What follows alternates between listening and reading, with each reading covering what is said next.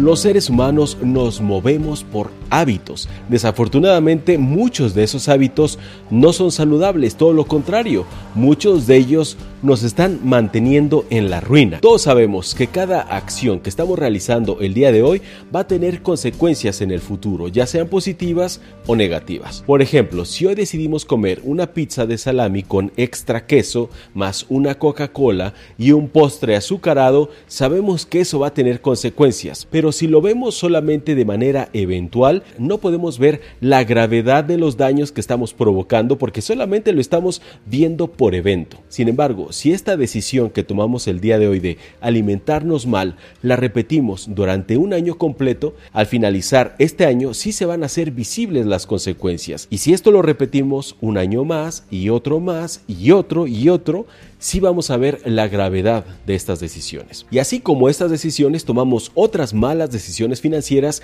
que se convierten en malos hábitos. Y del primero que vamos a hablar el día de hoy es dejarte influenciar por amigos, por familiares e incluso por celebridades en redes sociales, principalmente en aquellas donde se hacen visibles los estilos de vida lujosos, ostentosos, llenos de marcas de lujo, viajes, etc. Mira, quiero que te hagas consciente de algo. Yo conozco a muchas personas en la vida real que son influencers en redes sociales. Y te quiero decir una cosa, muchos de ellos viven al día. Mira, yo sé que cuesta trabajo, yo sé que es difícil decirle a los amigos o a la familia que simplemente no quieres adoptar ese estilo de vida. Cada vez más nos estamos metiendo en un mundo de apariencias que hace tan solo 10 años no estaba en este nivel que estamos conociendo el día de hoy. Lo mejor es decirles que tú tienes unos objetivos financieros y que estás tratando de llevar a cabo una vida financieramente inteligente, pero esto tiene que ver con inteligencia emocional. El ego es nuestro peor enemigo porque el ego muchas veces es el que nos mantiene sometidos, el que hace que nos vistamos como nuestros amigos, como las celebridades de Instagram, como las celebridades de TikTok. Y esto no es saludable ni mental ni financieramente. A nadie le importa que uses tus tenis Gucci, a nadie le importa que manejes un auto super deportivo. Lo más importante es tu esencia. Si tú eres una buena persona agradable que comparte buenos momentos con los demás, eso es lo que realmente les va a importar. ¿Quieres parecer rico o quieres realmente serlo? Si quieres realmente serlo, tienes que ser muy inteligente financieramente, pero sobre todo muy inteligente emocionalmente.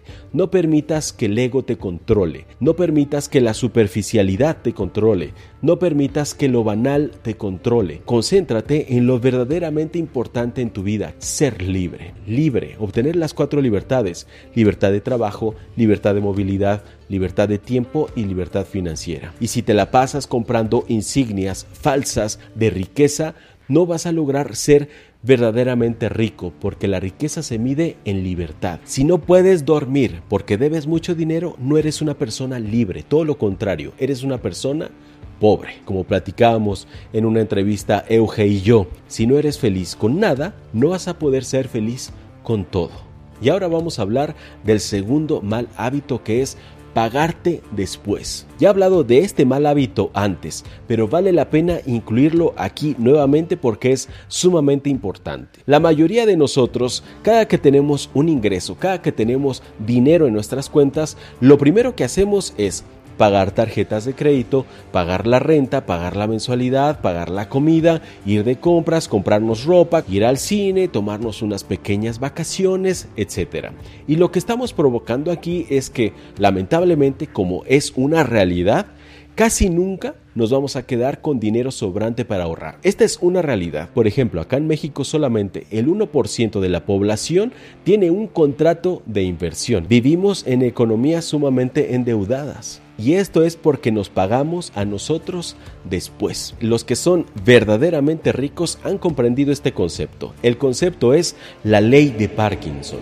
La ley de Parkinson es muy sencilla. Dice que el trabajo se expande hasta llenar el tiempo disponible para cumplir una tarea. Es por esto que a todos nos ha pasado que si tenemos un mes para hacer determinado trabajo y no lo hacemos y lo vamos postergando y lo vamos postergando, bueno, pues llega un momento en el que solamente tenemos tres días para hacer este trabajo y en esos tres días lo acabamos. Esta es la ley de Parkinson. Vamos a sacar adelante ese trabajo que podíamos hacer en un mes. Pues este mismo efecto se traslada a las finanzas. Y para contrarrestar el efecto de Parkinson, lo primero que tenemos que hacer es, una vez que hemos ingresado dinero a nuestra cartera o a nuestra billetera, es retirar una parte de ese dinero y mandarlo como si fuera una factura más a nuestra cuenta de inversión. Y para esto no hay mejor sistema que automatizarlo. Dile a tu banco o dile a tu cuenta de inversiones que retire automáticamente esa cantidad que estás dispuesto a invertir todos los meses. Así sean 50 dólares o 100 dólares o 1000 dólares, manda esa cantidad absolutamente todos los meses y vas a ver cómo en 25 años tú vas a ser millonario. ¿Y sabes por qué? Porque la mayoría de la gente cree que las riquezas se hacen en una sola exhibición, que los millonarios se hacen millonarios porque hicieron esa gran venta millonaria. Y esto no es así. La mayoría de las grandes fortunas se hicieron poquito a poquito dólar by dólar, venta por venta. Son miles de ventas, son miles de inversiones mensuales las que van a provocar que alguien sea verdaderamente millonario. Las fortunas más grandes se hacen centavo por centavo. Pequeñas inversiones, haciéndolas de manera constante durante mucho tiempo, es lo que va a hacer que tú seas verdaderamente millonaria. Acostúmbrate a invertir absolutamente todos los meses sin falta. Y el tercer mal hábito del que vamos a hablar el día de hoy es utilizar tu tarjeta de crédito como un crédito. Eso es lo peor que puedes hacer. Yo recomiendo utilizar la tarjeta de crédito. Sin embargo, la manera en la que yo lo utilizo es la manera en la que muy pocos la utilizan. Yo recomiendo que la uses para todo. Es más, yo dejé de utilizar mi tarjeta de débito para utilizar mi tarjeta de crédito. Pero la gran diferencia es que no las veo como crédito.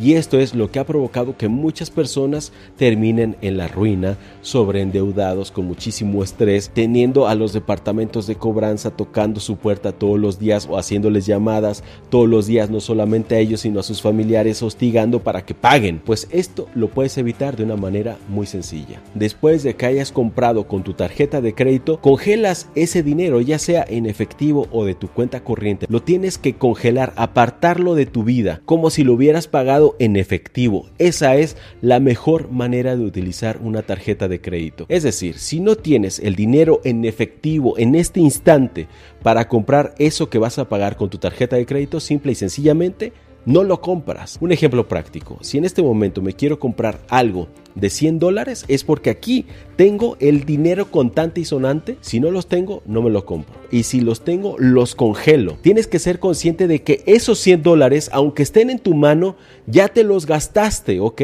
Si vamos a comprar a 9, 12 o 18 o 24 meses, solamente para comprar activos que nos esté generando más dinero que los intereses que vamos a pagar.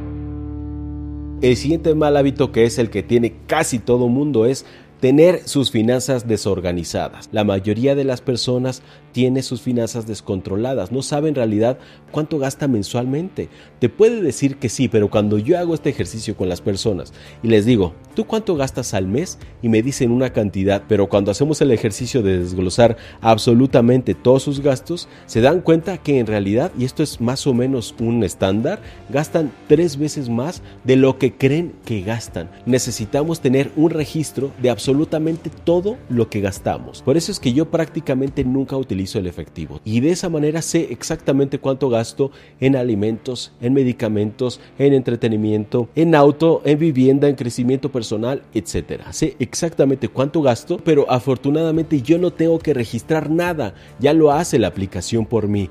Cada mes la aplicación me manda un estado de cuenta desglosando absolutamente todos estos rubros. Afortunadamente esto ya lo están haciendo muchos bancos. En tu estado de cuenta te desglosa cuánto gastaste en entretenimiento, en salud, en diversión, en educación, etc. Mira, yo soy una persona a la que le gustan los restaurantes, pero ahora como estoy haciendo un cambio importante en mi vida, que ya saben que voy hacia el minimalismo, es un proceso que estoy viviendo ya desde hace algún tiempo, pues he decidido no comer en restaurantes. Ahora voy a pagar un poco más de renta porque me voy a ir a vivir a una casa minimal que es de acuerdo a mi estado mental actual. Entonces, como voy a pagar un poco más de renta, pues voy a reducir mi gasto en restaurantes y listo, voy a mantener ese equilibrio en mis gastos. Acuérdate, esta es otra ley muy importante. Puedes tenerlo todo, pero no lo tengas al mismo tiempo y así vas a tener tus finanzas sanas. Y el siguiente hábito del que ya he hablado antes es el de ser amante de las baratijas, porque aquí lo que importa es la relación calidad precio. Eso es lo más importante porque cuando tú compras algo de excelente calidad, te aseguro que te va a durar muchísimo más que si tú estuvieras comprando baratija tras baratija tras baratija. Tienes que evaluar la calidad y obviamente la durabilidad. Se trata de comprar lo que necesitas y además que sea de la mejor calidad. Si te vas a comprar una mesa de comedor y vas a vivir en esa casa muchos años, cómprate la mejor. Lo mejor es tener pocas cosas, buenas cosas, que no requieran de estarle dando mantenimiento y mantenimiento y gastar mucho tiempo y dinero simplemente por tenerlas. Y el quinto y último hábito del que hablaremos el día de hoy es el de considerar invertir hasta tener más dinero. Y esto es contraproducente porque estás entrando en un bucle, en un bucle negativo, en un bucle que te va a impedir a ti ser un inversionista. Porque si no estás invirtiendo hoy, como dije antes, aunque sea unos 50 dólares al mes, nunca lo vas a llegar a hacer porque no te estás forjando el hábito de invertir. Porque consideras que para comenzar a invertir necesitas mucho dinero y este es el principal error. Si tú hoy inviertes 100 dólares y esos 100 dólares los estás invirtiendo todo el tiempo, te vas a dar cuenta que al cabo de 25 años vas a tener muchísimo más dinero si tú invertiste 100 dólares cada mes que si tú invertiste hoy 10 mil dólares y te desentendiste de esos 10 mil dólares pensando que esos 10 mil dólares así solitos se van a convertir en una fortuna al cabo de 25 años. Aquí abajo les voy a dejar una calculadora financiera de interés compuesto para que vean la diferencia entre invertir 10 mil dólares y desentenderte y esperar 25 años a ver qué sucede contra lo que sucedería si tú inviertes hoy 100 dólares absolutamente todos los meses, pero a través de un instrumento que te brinde un interés compuesto, vas a notar la gran diferencia que existe al cabo de 25 años. Lo más importante es decidir comenzar hoy mismo. Y así es como hemos llegado al final de este episodio, pero como siempre quiero lanzarles un nuevo reto. El día de hoy les compartí cinco malos hábitos, pero también les compartí cómo es que podemos transformar estos malos hábitos en aquellos hábitos que te van a brindar a ti la posibilidad de obtener tu libertad financiera y en realidad vivir más plenamente. El reto es el siguiente. ¿Estás dispuesto a adoptar estos cinco hábitos? Solamente son cinco hábitos que te aseguro que van a transformar tu vida para bien, te lo aseguro. Va a transformar tu vida como jamás te lo imaginaste. Si estás dispuesto a adoptar, solamente son cinco hábitos. Si estás dispuesto, escribe acá abajo en los comentarios. Comprométete contigo mismo. Desde hoy adopto estos cinco hábitos para ser nuevo rico. Y yo a todos los que se comprometan les voy a regalar mi corazón. Y si te gustó este video, toma una fotografía con tu dispositivo móvil en este preciso momento, compártemela a través de mi Instagram y yo en señal de agradecimiento la voy a recompartir en una de mis historias. Y ahora sí, me voy a despedir de todos ustedes diciéndoles como siempre que tenemos que vencer el miedo, despojarnos de la vergüenza y atrevernos a invertir.